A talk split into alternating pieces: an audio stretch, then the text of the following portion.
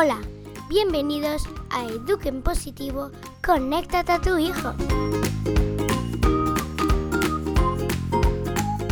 Estás escuchando a Mariana Sánchez.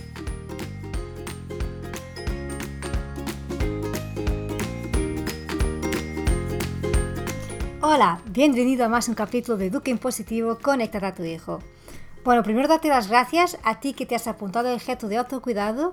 Hoy justo estamos empezando ahí en el grupo y va a ser una aventura, de verdad que sí, va a ser una aventura poder estarmos juntos y animarnos entre todos a seguir y conseguir hacer el autocuidado pues algo de nuestra rutina. Bueno, si por acaso acabas de llegar aquí y no tienes ni idea de qué estoy hablando, pues escucha el capítulo anterior y también el capítulo 2 del autocuidado para saber qué va a pasar. Y es un reto que vamos a hacer ahora en conjunto, en un grupo cejado. Si te habías olvidado de esto, no pasa nada, me puedes enviar un correo o suscribir la news porque las informaciones igualmente te van a llegar y te puedes apuntar. Esto no es como una fecha límite que no puede pasar nada más. No, aún te puedes unir, estamos ahí, hasta un grupo muy simpático y encantada de recibirte también. Bueno, ¿y de qué vamos a hablar hoy? Pues el tema de hoy es la empatía. Escuchar con empatía. De hecho, este capítulo se podría llamar Me pongo en tus zapatos.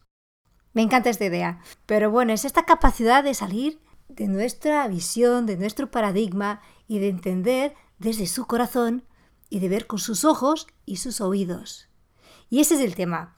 Escuchar con empatía es justo esto que te acabo de decir. Ver con sus ojos, escuchar con sus oídos y sentir y entender desde su corazón. Esta frase brillante no es mía, es de Alfred Adler y resume de una forma tan clara lo que es la empatía que tenía que traértela. Bueno, esto de decirlo es muy fácil, de entenderlo yo creo que también. A la hora de llevar a la práctica, no tanto. Exige práctica, muchísima disponibilidad. Y hoy lo que me gustaría darte es un poco, por una parte, desmistificar, entender de verdad qué es esto de escuchar con empatía por la otra, entender los ventajas que hay en hacerlo. Luego, ¿en qué etapas podemos aplicar con nuestros hijos o no? ¿Qué desafíos vamos a enfrentar? Y para terminar, me gustaría dejarte un poco cómo lo puedes hacer. Y me encantaría cuando lo vas a practicar y a testarlo, que me envíes un mensaje de ser que te ha ido, qué desafíos has sentido tú, qué te ha funcionado bien, qué, qué hay que mejorar.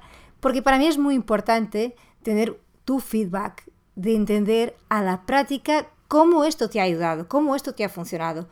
Porque si no me dices nada, yo me quedo con la sensación, ¿ha sido útil? ¿Te ha ayudado en algo? Bueno, entonces vamos a empezar. Bueno, y para que sea más visual y más fácil de entender, voy a empezar a poner un ejemplo de nuestro día a día, de adultos, que tenemos un día complicado, que problemas un poco gordos y llegamos a casa súper cansados y con unas ganas de compartir, ¿sabes? Para sacar este peso. ¿Y qué necesitamos? ¿Necesitamos de alguien que nos venga a criticar o a minimizar lo que estamos sintiendo? ¿Necesitamos de alguien que está con el móvil y no nos está escuchando ni mirando los ojos? ¿Necesitamos de alguien que nos va a juzgar porque nos estamos quejando por cosa que tampoco es tanto? ¿O de verdad necesitamos de alguien que pare? Que no esté mirando desde su paradigma, desde su visión, pero que tenga el objetivo de comprendernos de verdad. ¿Cómo nos sentimos cuando alguien nos escucha y no está para meter su rollo, ni dar su opinión, ni, ni nada, sino escucharnos? Bueno, nosotros las mujeres tenemos una necesidad inmensa de sentirnos escuchadas y comprendidas. Y no buscamos para nada soluciones ni que nos arreglas la vida. No, queremos solo sentirnos escuchadas, ¿verdad? En el fondo, a todos nos gusta sentirnos escuchados y comprendidos. Pues los niños les pasa igual. Los niños necesitan sentirse escuchados y sobre todo, fíjate cuándo necesitan sentirse escuchados. Cuando están descontrolados, cuando sienten que, las cosas no le han salido, bueno, igual que nosotros, como explicaba, pero mm, en general nuestro impulso es querer controlar, es querer cambiar su comportamiento, que, no puede ser. Mm, ¿Pero será eso que nos está pidiendo?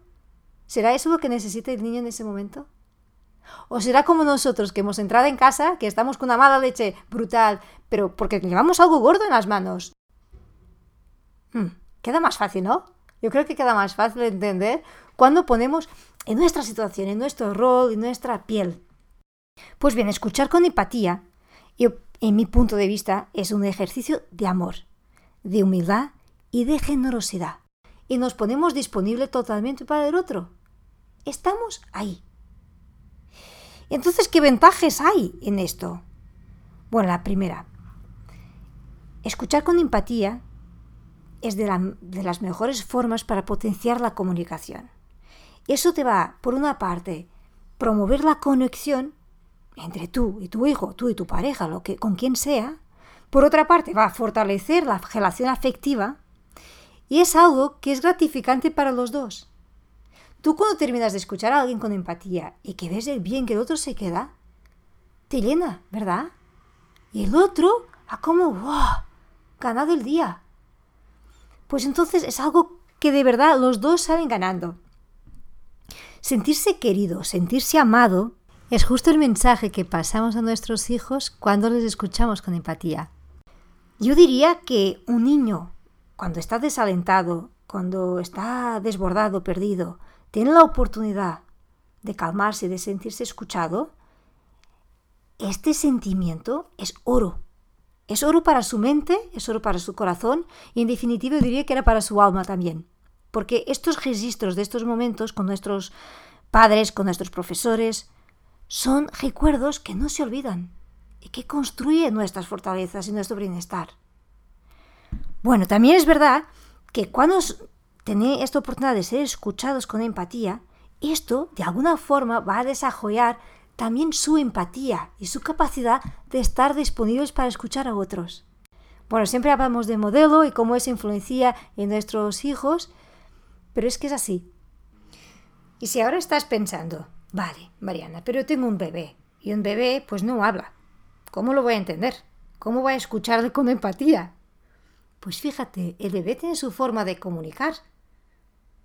A lo mejor no te va a hablar por palabras, aún no habla, claro, si es pequeño, pero con su expresión, con su lloro, si te pones disponible de verdad para escuchar, será más fácil de entender. Ya te daré pistas cómo se puede hacer y verás que esto va con todas etapas, con un adolescente, con un hijo de 5 años, con todos, con nuestra pareja, insisto, porque esto con adultos también funciona.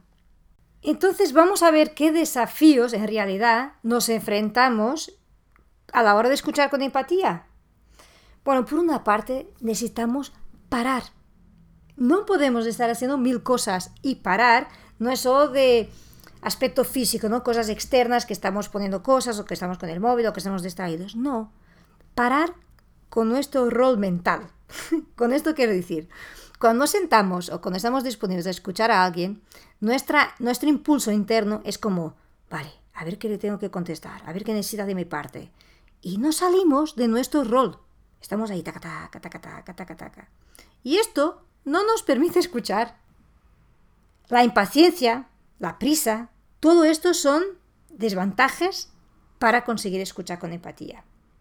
Luego también nos gusta mucho tener el control de la situación. Y nos gusta mucho opinar, nos gusta mucho sin querer juzgar, por veces, dar consejos. No es para eso.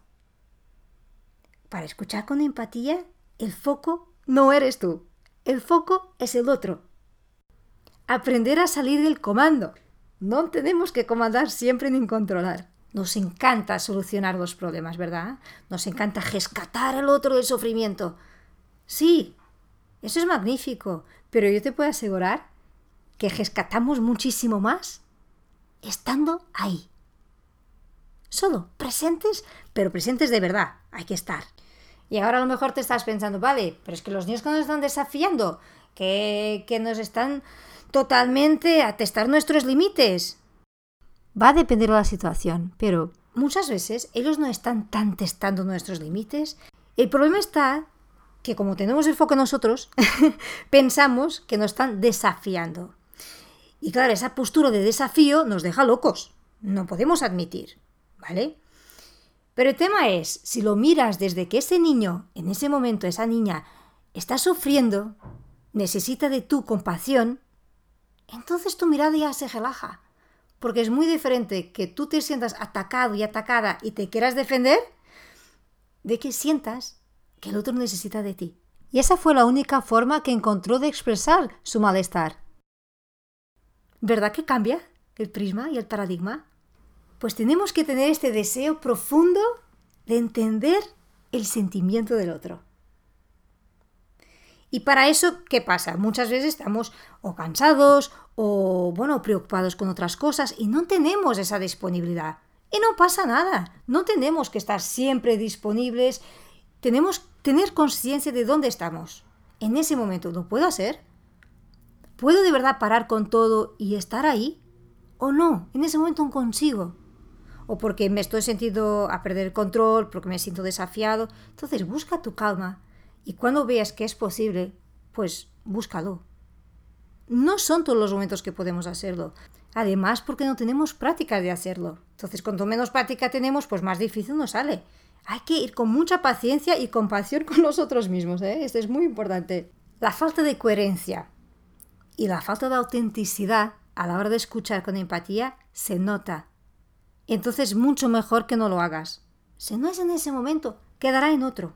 ¿Vale? Pero hay una cosa que puedes empezar por hacer. Puedes no estar disponible para escuchar y para estar ahí de verdad con empatía. Pero te puedes frenar y no dar consejos, ni juzgar, ni controlar, ni querer cambiar su comportamiento. Bueno, ya sé, ya estás pensando, vale, Mariana, te has pasado, porque yo no puedo permitir que mi hijo, delante de los otros y en situaciones, pues me falta el respeto y se pase total. Claro que no. Las faltas de respeto es algo que hay que controlar muy bien. Pero el tema de los otros, que nos miran, que están ahí, tenemos que empezar a por un poco de parte. De verdad, quien nos importa es nuestro hijo, ¿vale? Y aunque estamos muy pendientes de lo que los otros van a pensar, esto foco lo tenemos que intentar ir cambiando.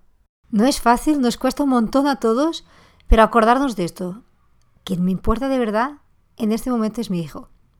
Y ahora te voy a dar unas pinceladas de cómo puedes llevar a la práctica, bueno, creo que ya te he dado bastantes antes, pero más importante que quedarnos eh, concentrados en sus palabras, estar pendientes de sus gestos, si miran abajo, cómo está su cuerpo, los hombros caídos, la tensión que llevan, cómo está su cara.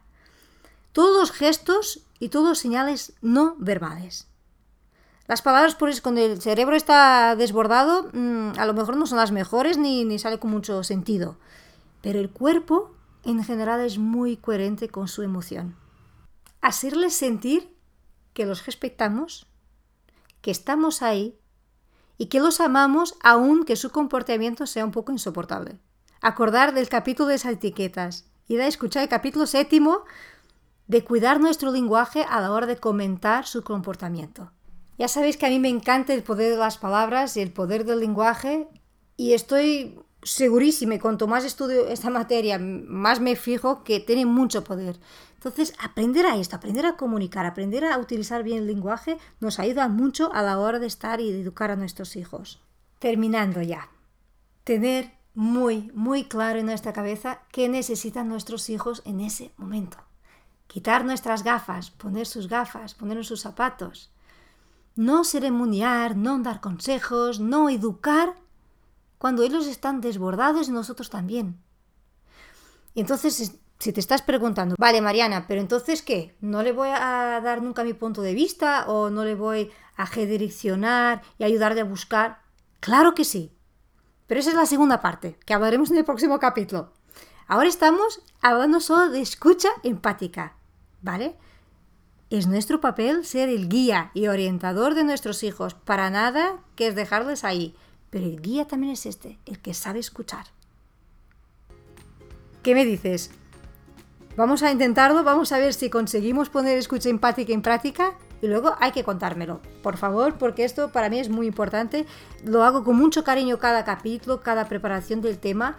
Me llena el corazón saber que te ha resultado y que te ha servido. Me puedes escribir por Instagram y Mariana o para marianasanchezpodcast.com. Bueno, lo voy a dejar ya por aquí porque llevamos un capítulo bastante largo. Y déjame tus comentarios, déjame tu reseña en iTunes, que eso es súper importante para ganar visibilidad del programa. Comparte con quien tú quieras porque lo ves útil y porque te ha ayudado y crees que puede ayudar a alguien. Y nada más por hoy. Un fuerte abrazo y nos vemos en el próximo capítulo.